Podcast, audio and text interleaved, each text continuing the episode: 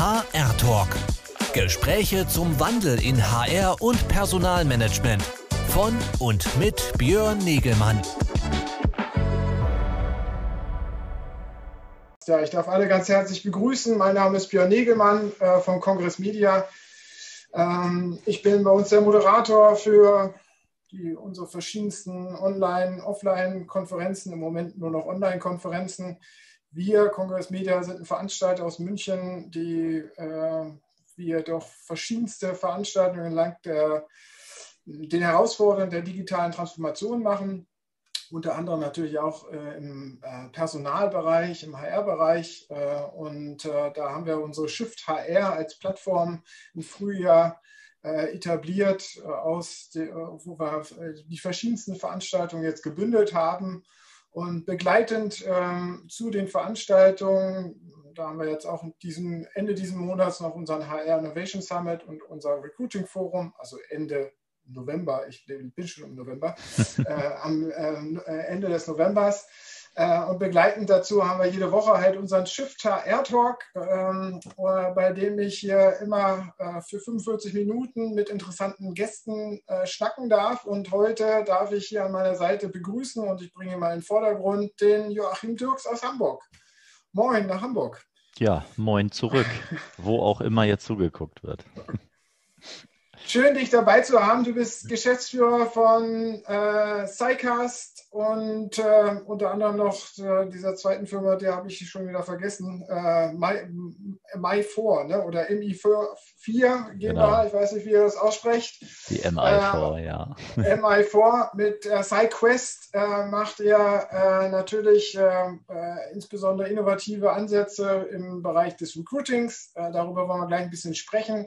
Darüber hinaus betreibst auch noch das interessante Recruitainment-Blog ähm, in dem du halt rund um äh, diese innovativen Möglichkeiten beim Employer Branding, aber auch beim Recruiting äh, schreibst. Und darüber wollen wir heute ein bisschen sprechen. Schön, dass du dabei bist. Äh, ja, schön, dich hier in der Runde zu haben.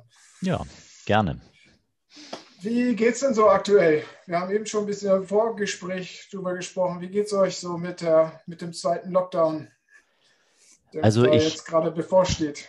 Ja, also ich würde mal sagen, dass, äh, es fühlt sich ein bisschen surreal an, ähm, aber das tut das ganze Jahr schon. Also im Prinzip, wir haben im Februar selber noch eine große Party feiern dürfen, nämlich das 20-jährige Firmenjubiläum. Und das war auch noch so richtig Party, wie Party sein muss, in so einer Kellerspelunke auf dem Kiez in Hamburg mit 150 Gästen. Und das war so richtig so, wie es sein soll. Ähm, dann kam Skiurlaub und danach kam Corona und alles war anders. Und das ganze Jahr ist irgendwie sehr speziell. Und ähm, ich würde mal so sagen, ähm, wir sind jetzt bei SciQuest auch mit dem, was wir tun. Da kommen wir ja gleich noch mal ein bisschen intensiver zu. Jetzt auch nicht unbedingt so schlimm gebeutelt. Äh, Im Gegenteil, ist eigentlich eher so, dass äh, viele Dinge, die wir tun, eher nochmal so ein Stück weit eine Sonderkonjunktur dadurch gekriegt haben, weil es natürlich viel mit Remote Recruiting und so zu tun hat.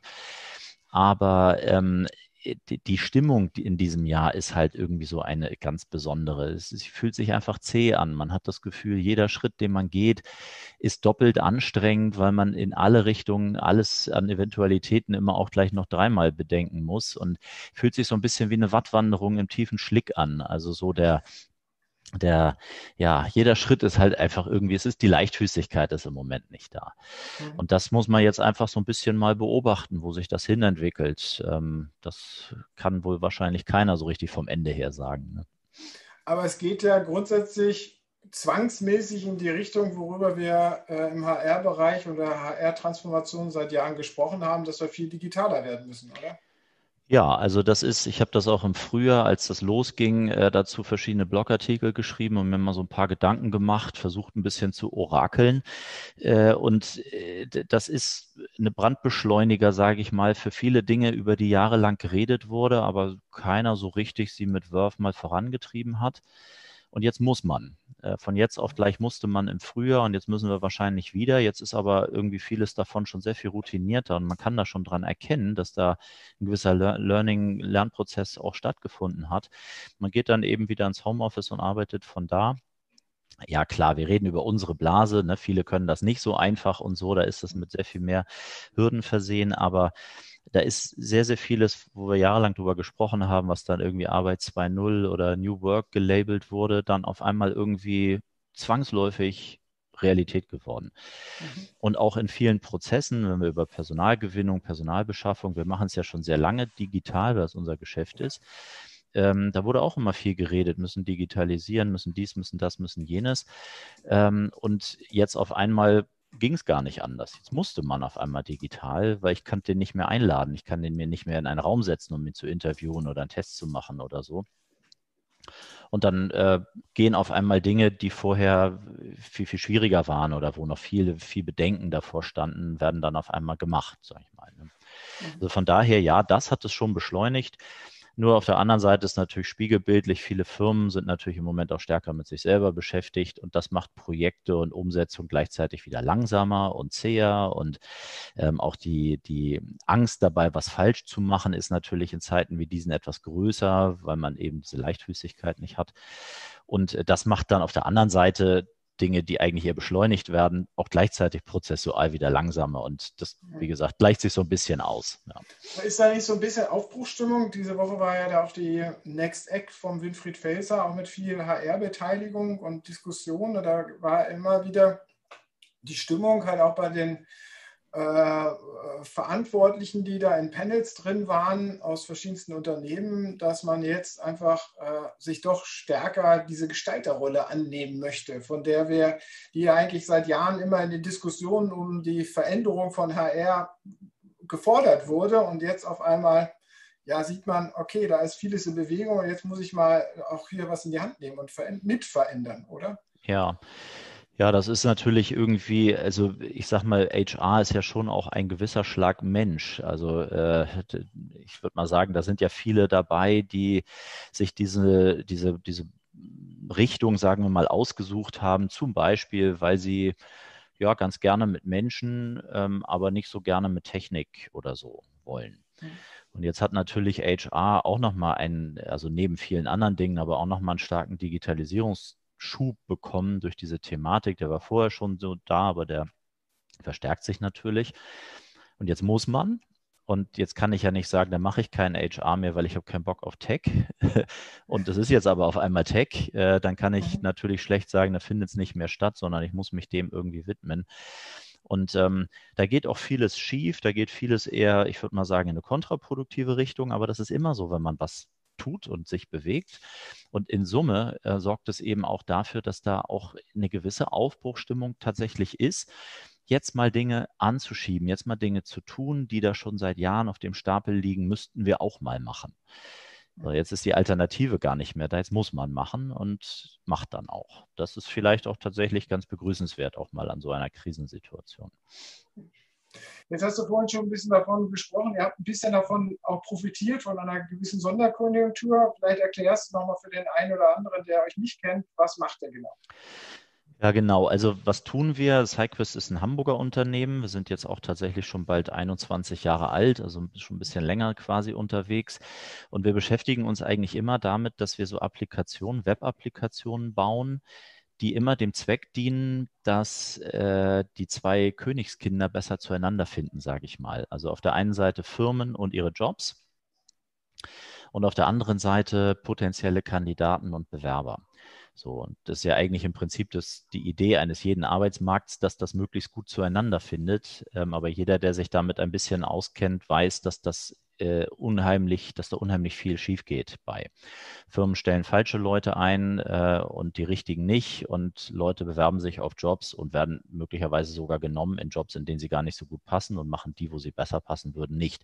Also da sind ganz viele Mismatches unterwegs und wir drehen eigentlich von beiden Seiten an dieser Schraube, dass das ein bisschen besser gelingt. Zum einen, indem wir für ähm, Unternehmen äh, Online-Assessment-Verfahren bauen und entwickeln. Das sind eben eignungsdiagnostische Tests. Wir kommen eben aus der Eignungsdiagnostik, die dann im Rahmen des Recruitings eingesetzt werden. Also jemand bewirbt sich, ich schicke ihn in ein Testverfahren rein und lerne ihn dadurch besser kennen und besser beurteilen zu können und kann besser entscheiden, ist das oder ist das nicht. Ähm, und auf der anderen Seite bauen wir auch Applikationen, die der Selbstselektion dienen. Das heißt, das sind dann Verfahren, die der Bewerberseite dienen sollen, die dann da reingehen und sagen, ich gucke mal, ob ich passe auf den Job, zu dieser Firma, zu der Unternehmenskultur. Bei Schülern sowas wie, welcher Ausbildungsberuf ist eigentlich möglicherweise der passende für mich und so. Ähm, und drehen darüber dann an dieser Schraube, dass man möglicherweise den richtigen Job besser findet. Und wenn man beides tut und beides ein bisschen graduell verbessert, dann findet das mit diesem Match ein bisschen besser statt. Aber es ist eben alles, also es ist Psychologie, aber sie wird dann eben in, in Software sozusagen gegossen. Also sind schon ein HR-Tech-Unternehmen.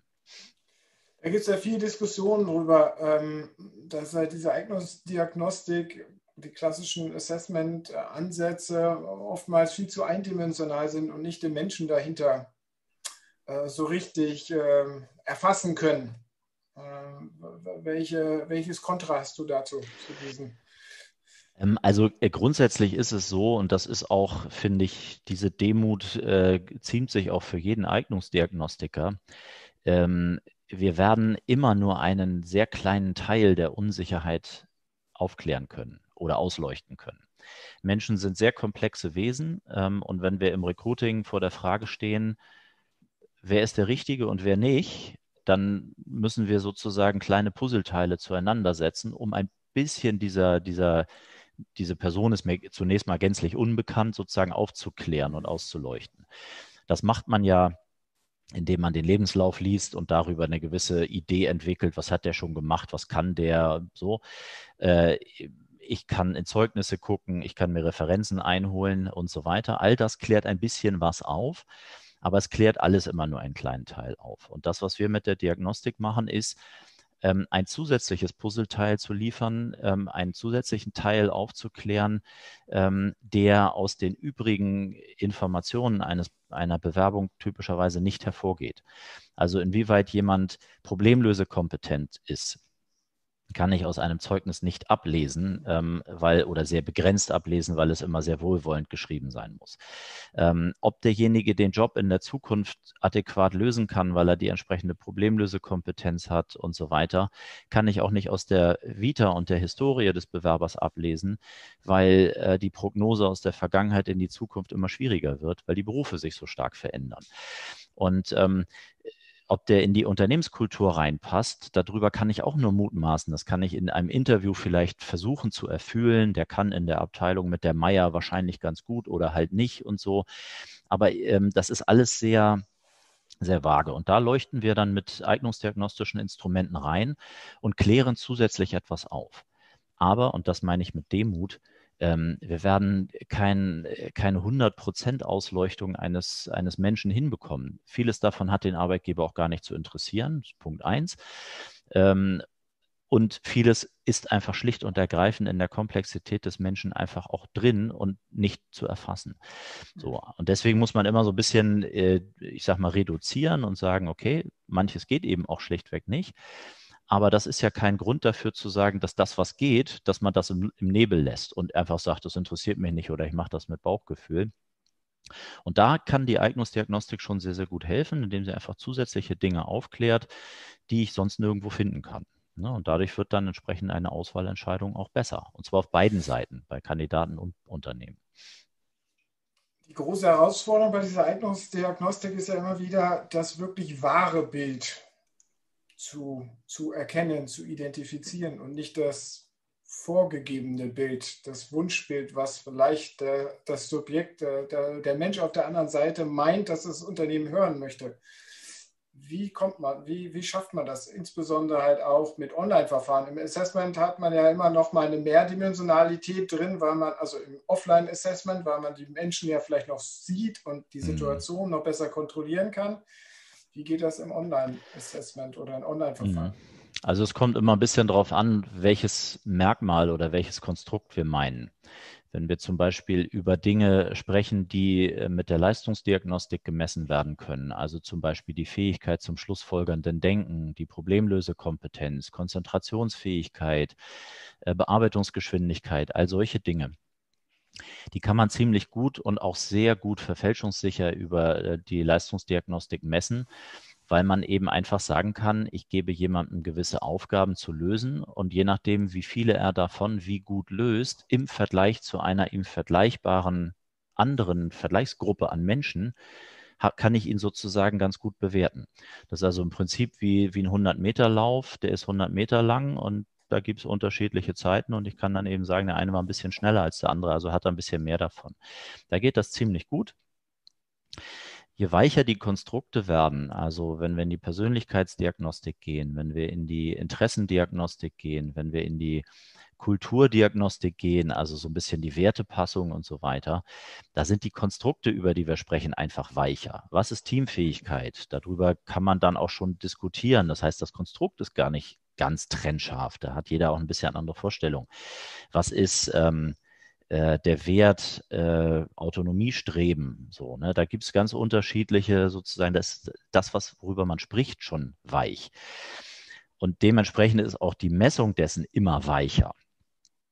Ähm, das muss man immer schon ein bisschen einpreisen. Das heißt, man kommt zu Tendenzaussagen. Die sind aber besser, als wenn man das nicht hätte.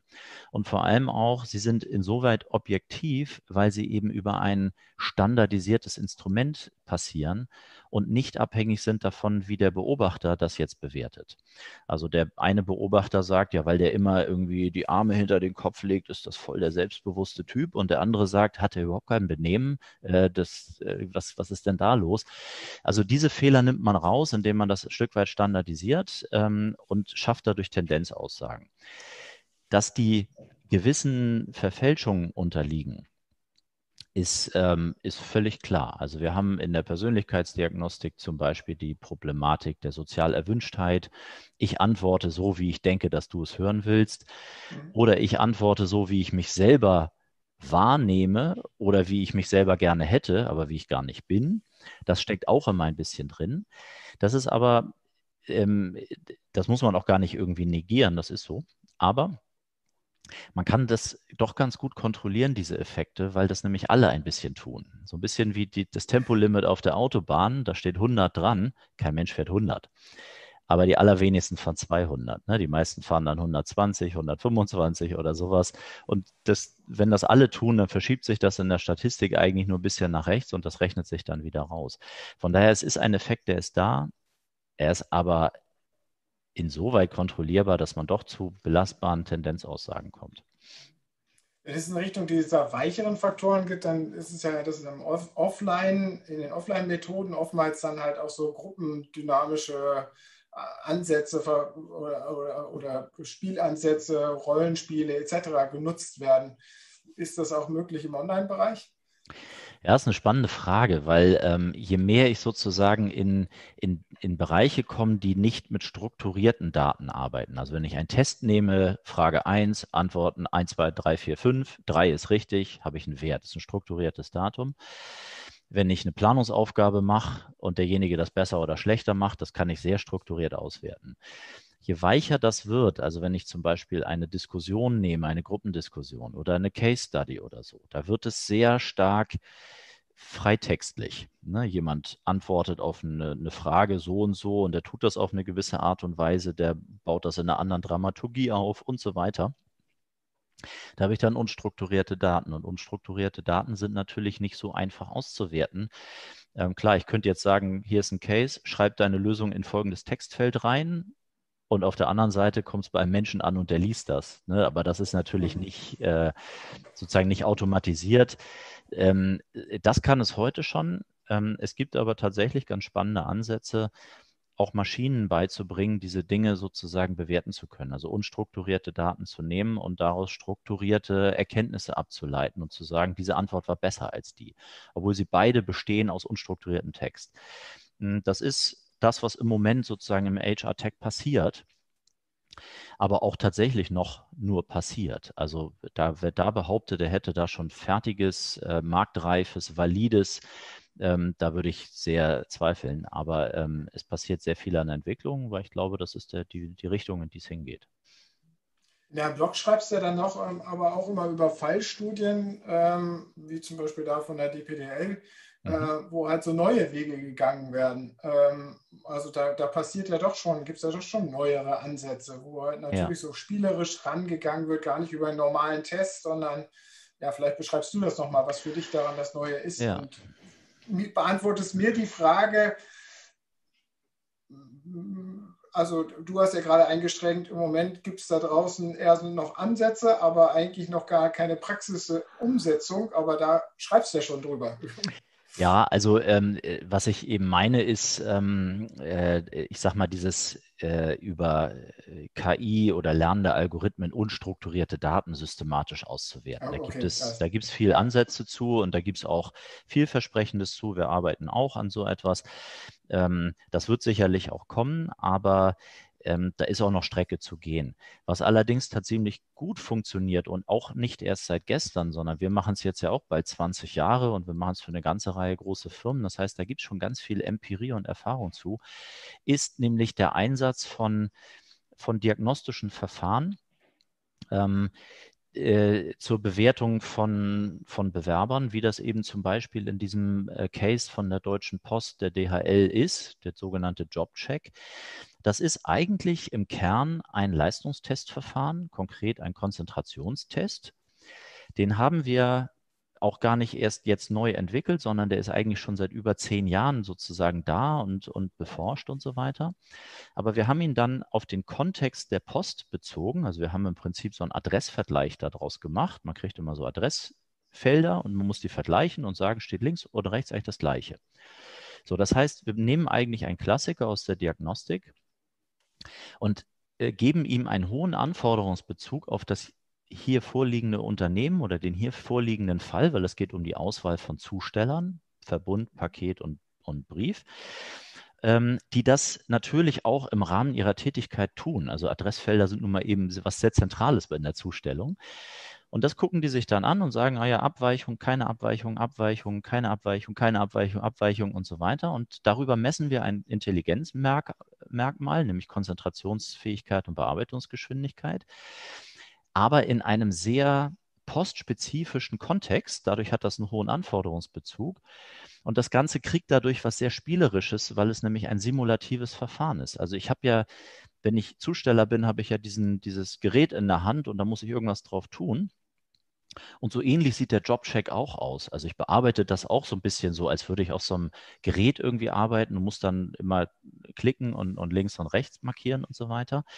Und dadurch hat das für den äh, Nutzer, für den Betrachter auch einen, einen hohen Bezug zu dem, worauf er sich eigentlich bewirbt.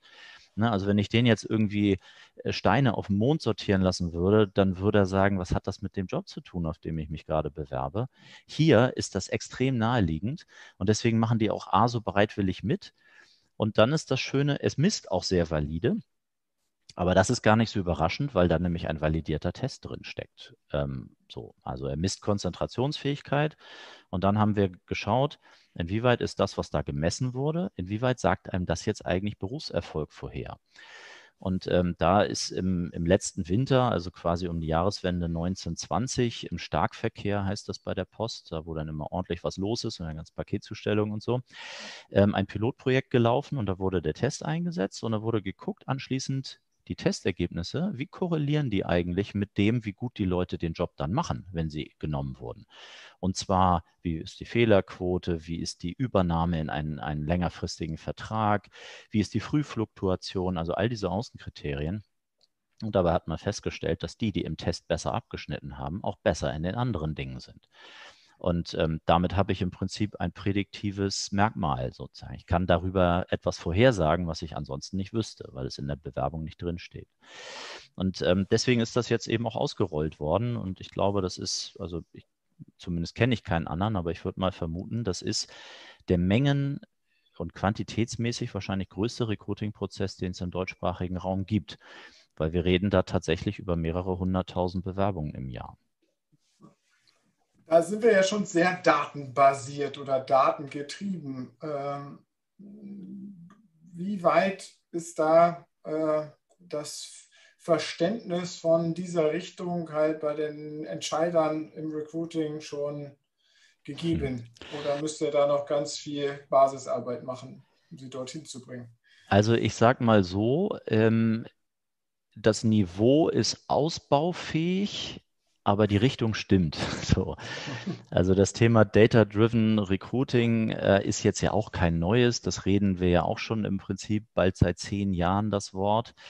Ähm, und es wirkt auch. Also der Markt bewegt sich, die Unternehmen verstehen das immer besser und sie sind auch immer offener, auch die handelnden Menschen dort immer offener zu sagen, ich basiere meine Entscheidung auch auf Daten. Äh, und zwar belastbaren Daten. Daten, von denen ich weiß, es sagt mir das und das vorher, wie eben dieses Beispiel bei der Post jetzt zum Beispiel tut. Das ist relativ umfangreich sozusagen analysiert worden. Und wenn man das weiß, dann hat man auch Zutrauen in diese Daten und sagt, sie sagen mir auch etwas vorher. Also bauen wir auch einen Teil unserer Auswahlentscheidung darauf auf. Ähm, es ist aber natürlich nicht so, und das ist auch, finde ich, gut so, ähm, die Maschine wählt ja nicht aus. Es ist ja nicht so, dass es heißt, da bist du knapp drunter durchgesprungen, die Maschine sagt, äh, hier ist der Buzzer raus. So ist es ja meistens äh, noch nicht, ähm, sondern das ist meistens eben, dass dieses Tool, diese Daten zusätzliche Bewertungsindikatoren liefern. Wie ein Thermometer einem sagt, hier sind 23,2 Grad. Aber ob mir das zu warm oder zu kalt ist, ob ich die Heizung hoch oder runter drehen will, das entscheide ich vielleicht doch noch selber und das macht das nicht von alleine. Ähm, und so ein bisschen ist das auch mit diesen Daten im Recruiting. Man sammelt diese Erkenntnisse auch in zunehmender Bereitschaft. Man hinterfragt, was sagen die mir eigentlich wirklich vorher? Man evaluiert das. Und wenn man dann Erkenntnisse hat, dann baut man auch sozusagen ein bisschen darauf auf, aber immer im Sinne eines Assistenzsystems. Also das wirklich mhm. durchzuautomatisieren. Maschine hat gesagt, passt nicht, bist raus. Ähm, da ist hoffentlich noch so ein bisschen was davor. An Ethik, an äh, ja und so weiter. Auf der anderen Seite schafft es ja Freiräume für andere Interaktionsmöglichkeiten mit dem Kandidaten. Das ist meine große Hoffnung. Also ich würde mal sagen, wenn es uns gelingt, all den Quatsch, mit dem sich momentan Menschen abmühen im Recruiting, äh, mit viel Muskelkraft, die aber Maschinen besser können, verlässlicher können, ermüdungsfreier können, fehlerfreier können und so weiter. Wenn das die Menschen nicht mehr tun, sondern eine Maschine übernimmt, dass wir diese frei gewordene Zeit, diese Ressourcen, diese Energie tatsächlich benutzen können, um uns mehr dem zu widmen, was Menschen wirklich besser können als Maschinen, nämlich mit Menschen auch zu interagieren. Also wenn ich als Recruiter nicht mehr 90 Prozent meines Tages damit verbringe, irgendwie mein Bewerbermanagementsystem zu, äh, zu, zu dressieren oder irgendwie zu beherrschen oder ABC-Stapel zu bilden und so weiter, sondern nur noch 10 Prozent meiner Zeit das ausmacht, habe ich 90 Prozent, wo ich vielleicht mal wieder eine Chance habe, mit dem Bewerber zu sprechen, ihn anzurufen, wenn ich gesagt habe, ich rufe ihn an, auch das Gespräch vielleicht mal ein paar Minuten länger laufen lassen zu können, um es wirklich menscheln zu lassen. Insofern vielleicht die Hoffnung, mehr Automatisierung an einer Stelle heißt vielleicht mehr Menschlichkeit im Recruiting auch an der anderen. Weil wenn wir mal ehrlich sind, viele Recruiting-Prozesse sind, sind nicht wirklich menschelnd. Die sind sehr mechanistisch. Aber müssen das eigentlich gar nicht sein. Die sind das deshalb, weil die Ressourcen knapp sind. Und wenn wir da wieder ein bisschen mehr hätten, dann könnte man es vielleicht auch wieder ein bisschen mehr zur Candidate Experience machen. So. Candidate Experience ist ja ein, äh, äh, das richtige Stichwort. Halt. Welche aktuellen Trends siehst du denn in dem gesamten Recruiting-Prozess, insbesondere die halt jetzt auch, du hast ja vorhin schon gesagt, Corona oder die Pandemie hat natürlich äh, hat hier einen Verstärkungseffekt reingebracht. In welche Dimension? Natürlich haben wir viel Digitalisierung, aber was davon? Ja. Also der Arbeitsmarkt, ich sag mal, bis zum Frühjahr 20 war ja in zunehmendem Maße getrieben durch ähm, Bewerberknappheit. Nicht in allen Branchen, nicht in allen Berufen, nicht in, nicht in allen äh, äh, Regionen, aber in vielen eben doch. Und es wurde auch immer schwieriger, sage ich mal. Haben ja auch alle darüber berichtet, ob man das jetzt Fachkräftemangel nennen will oder wie auch immer. War for Talent, das ist auf jeden Fall schwieriger gewesen. Und das hat auch dazu geführt, dass in vieler, in vielen Recruiting-Prozessen zumindest mal der Aspekt, wie schmeckt das eigentlich meinem Bewerber? Ich muss mich bei dem ja genauso bewerben, wie der sich bei mir, vielleicht muss ich sogar noch mehr, dass dieser Aspekt wichtiger geworden ist. Ähm, auch da wieder, das hat bei vielen Unternehmen trotzdem nicht dazu geführt, dass sie gute Bewerbungsprozesse hatten. Die waren trotzdem wie aus der Hölle, aber in der Tendenz ist es alles stärker in diese Richtung gegangen. So, und jetzt haben wir einen Markt, wo natürlich der Laie sagen könnte, na jetzt sollen die froh sein, wenn sie überhaupt einen Job kriegen, weil wir haben jetzt ja wieder sozusagen äh, Bewerberüberhang. Das ist Quatsch, weil das gilt für einige Branchen und einige sind wirklich stark gebeutelt, aber für andere gilt genau das Gegenteil. Also wenn ich in die Pflege schaue und so weiter, da wären wir über jeden Bewerber dankbar und sind froh, dass die Bewerberzahlen jetzt ein bisschen steigen, weil dieses Berufsbild offenkundig irgendwie aufgewertet wurde oder aufgewertet wird. Ähm, so, und deswegen muss man jetzt gucken, ein bisschen wird das Pendel wieder zurückschwingen, also in Summe. Na klar, mehr Arbeitslose heißt weniger Macht auf der Bewerberseite. Ähm, und das heißt wiederum auch, dass es sicherlich HR-Abteilungen und Firmen gibt, die sagen, dann können wir uns wieder zurücklehnen und sagen, dann machen wir wieder den Waschkorb. Ne, da kommen wieder viele Bewerber und die sollen froh sein, wenn wir einen davon nehmen. Aber in Summe, glaube ich, lässt sich das nicht zurückdrehen, weil die Metatrends bleiben, wie sie sind. Die demografische Entwicklung bleibt, wie sie ist. Ähm, die wird auch durch Corona nicht auf, ausgebremst, ähm, außer man macht jetzt makabre Witze.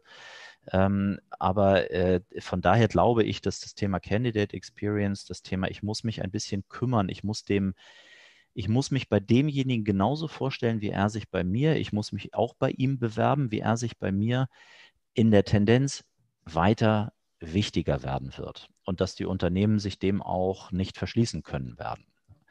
Da geht es ja dann immer um spannende Erlebnisse entlang sozusagen des Bewerbungs- und Auswahlverfahrens. Ähm, mit deinem Blog verfolgst du ja nicht nur eure Ansätze, sondern auch andere Ansätze. Was siehst du da irgendwie an innovativen nächsten Trends, die man beobachten sollte? Ähm, ja, also man kann das, ich würde mal sagen, so ein bisschen plakativ, vielleicht auch mit tatsächlich mit dem Schlagwort äh, der Eventisierung oder der Gamification äh, der Personalgewinnung auch überschreiben. Ähm, das ist ja auch ein Thema, was bei uns eine relativ große Rolle spielt, äh, drückt sich ja allein schon durch das, durch das Schlagwort Recruitainment aus. Ähm, ich glaube, man ist ganz gut beraten, wenn man einen Auswahlprozess äh, einen Personalgewinnungsprozess und das Wort Gewinnung einfach auch mal doppelt unterstrichen, auch so gestaltet, wie als möchte man sich gegenseitig gewinnen, wie in der Partneranbahnung, sage ich mal. Da putze ich mich ja vielleicht auch ein bisschen raus, weil ich was von der anderen Seite möchte. Und so ist das hier vielleicht auch ein bisschen zu sehen. Ähm, von daher einen äh, Bewerbungsprozess zu kreieren, der sich anfühlt wie ein, wie ein äh, Folterparcours. Warum? Macht ja keinen Sinn. Ich kann das ja wunderbar aufladen, indem ich äh, das gar nicht, ich sag mal, äh, ins Lächerliche ziehe oder mit demjenigen ab, abwegige Spielchen spiele, sondern indem ich das einfach kurzweilig, inno, äh, informativ, ähm, unterhaltsam mache. Und äh, das ist eigentlich auch relativ einfach, weil die Unternehmen haben ja alle Geschichten zu erzählen. Wenn ein Unternehmen irgendetwas macht ähm, in, äh, in, in, seinem Business, dann kann es darüber Geschichten erzählen. Und das sind Geschichten, die einen Bewerber durchaus interessieren. Wie sieht es da aus? Wie geht ihr miteinander um? An was seid ihr gerade dran? Wie arbeitet sich das da? Wie sieht mein Arbeitsplatz aus und so weiter? Und das sind alles äh, Dinge, die kann man ja in den Recruiting-Prozess durchaus einfließen lassen, indem man das schon mal zeigt. Guck mal, so sieht ein Arbeitsplatz aus. Das sind möglicherweise deine Kollegen.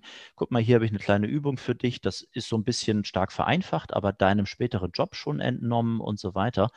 Und dadurch wird es gleichzeitig unterhaltsamer, kurzweiliger und akzeptierter. Und es wird aber auch besser, weil ich damit gleichzeitig diesen äh, Realistic Preview-Gedanken bespiele. Ich zeige demjenigen schon das, was auf ihn zukommt.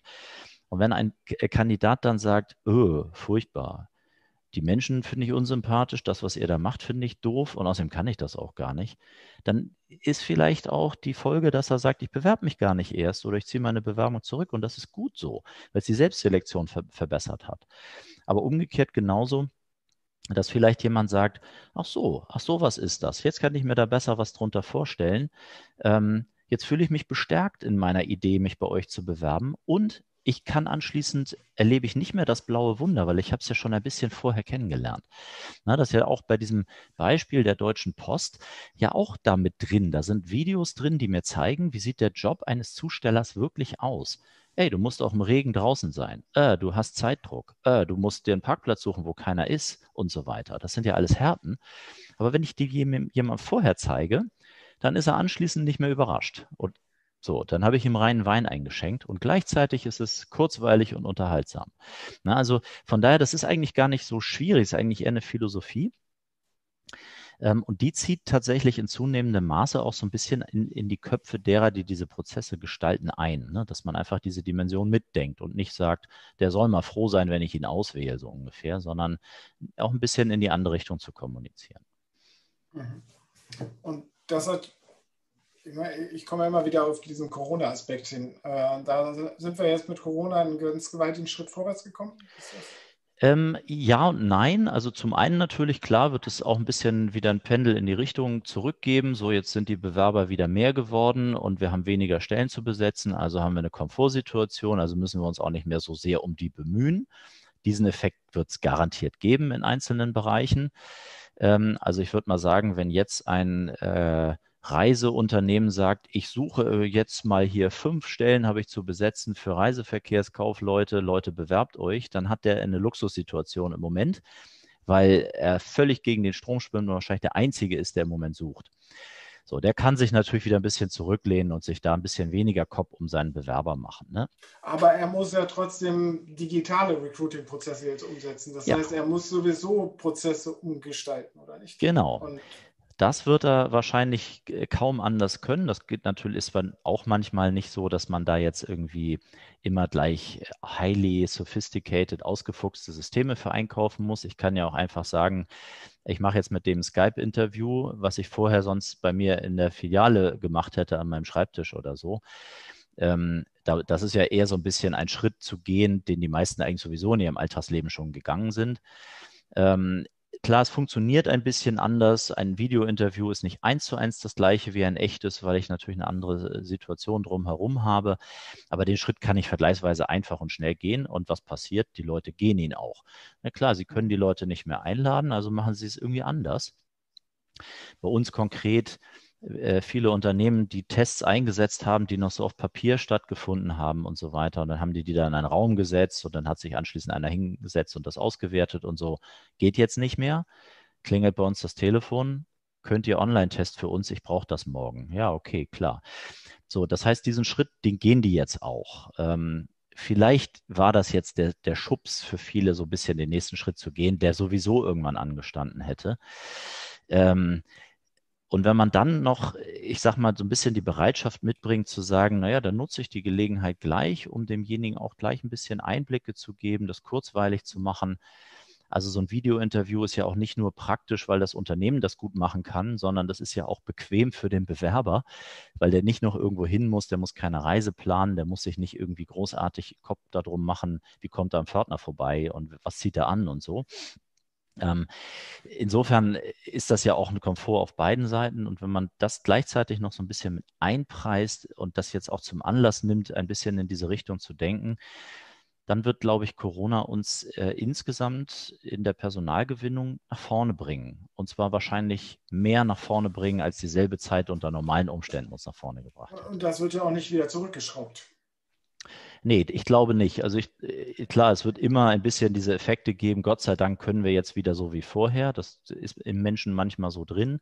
Aber ich glaube. Aber wenn, er, wenn wir erstmal so digitale Prozesse haben, dann werden wir sie ja nicht wieder abstellen. Nein, also ich glaube auch, den, den Geist kriegst du nicht mehr in die Flasche zurück. Ähm, vieles, was vorher nur Mensch-Mensch ging, äh, wird jetzt einfach äh, wie selbstverständlich auf einem anderen Weg funktionieren. Also wenn ich zum Beispiel, früher hieß es oft, ähm, wir sitzen in der Nähe von Stuttgart, kommen Sie mal vorbei und stellen Sie vor. So, und das hieß dann morgens in den Flieger Ham von Hamburg nach Stuttgart, sich da ein Auto nehmen, da dann irgendwo über die Lande fahren, anderthalb Stunden Termin und das Ganze wieder rückwärts abspulen und bis abends um zehn wieder zu Hause. Ähm, für anderthalb Stunden stellen Sie mal vor. Da, auf die Idee wird wahrscheinlich äh, nach Corona kein Mensch mehr sinnvoll kommen.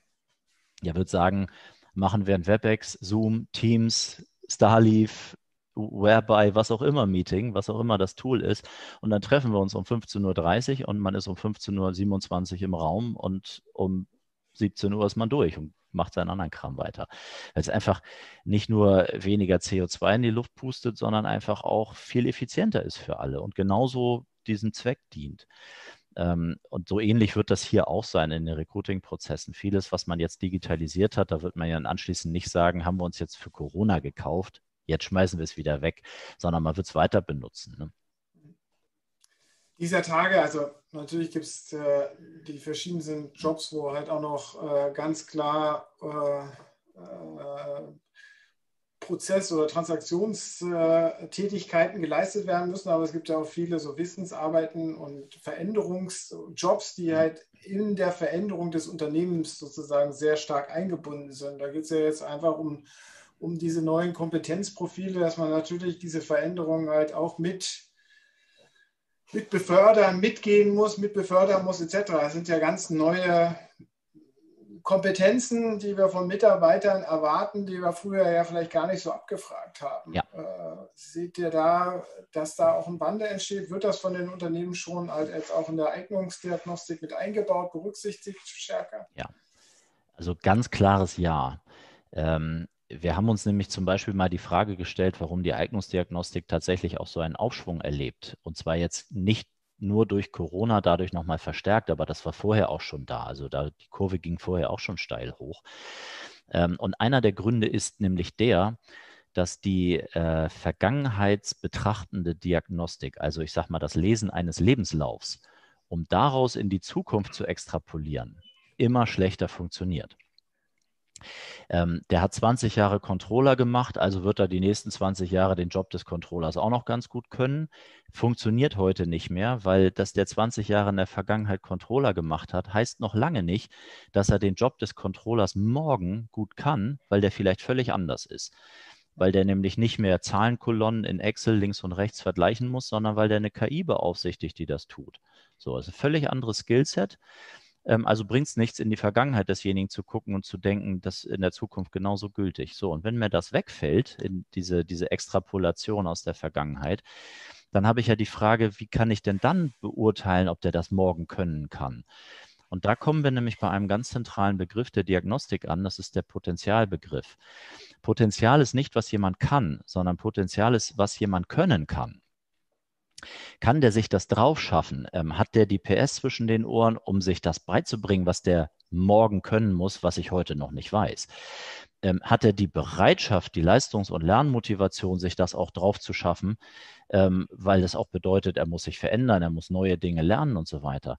Und das kann man mit der Diagnostik ähm, versuchen herauszufinden. Wie ist das Potenzial?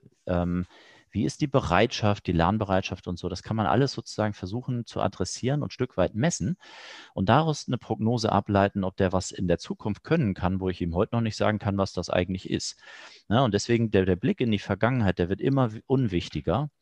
Er ist ein kleiner Baustein, er wird auch bleiben und so weiter, aber wird immer unwichtiger.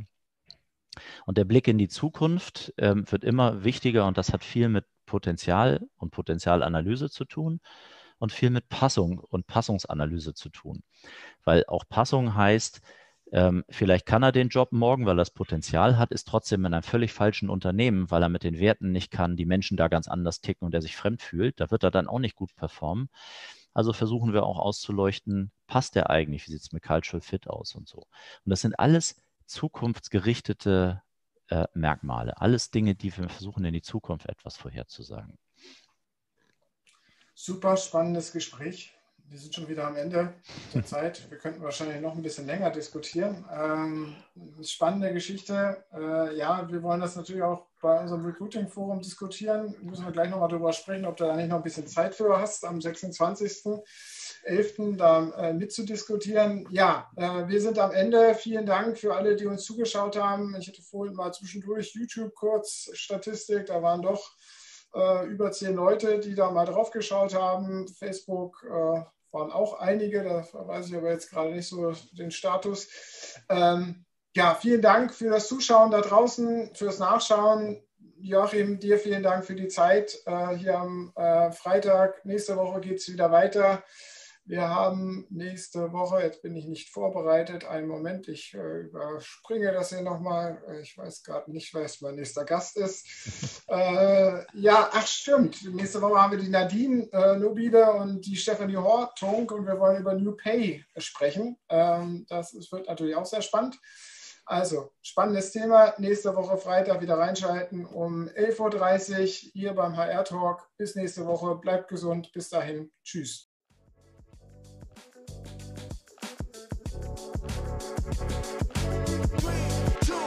Das war der HR Talk mit Björn Negelmann. Weitere Informationen auf der Plattform zum Wandel in HR und Personalmanagement www.shifthr.de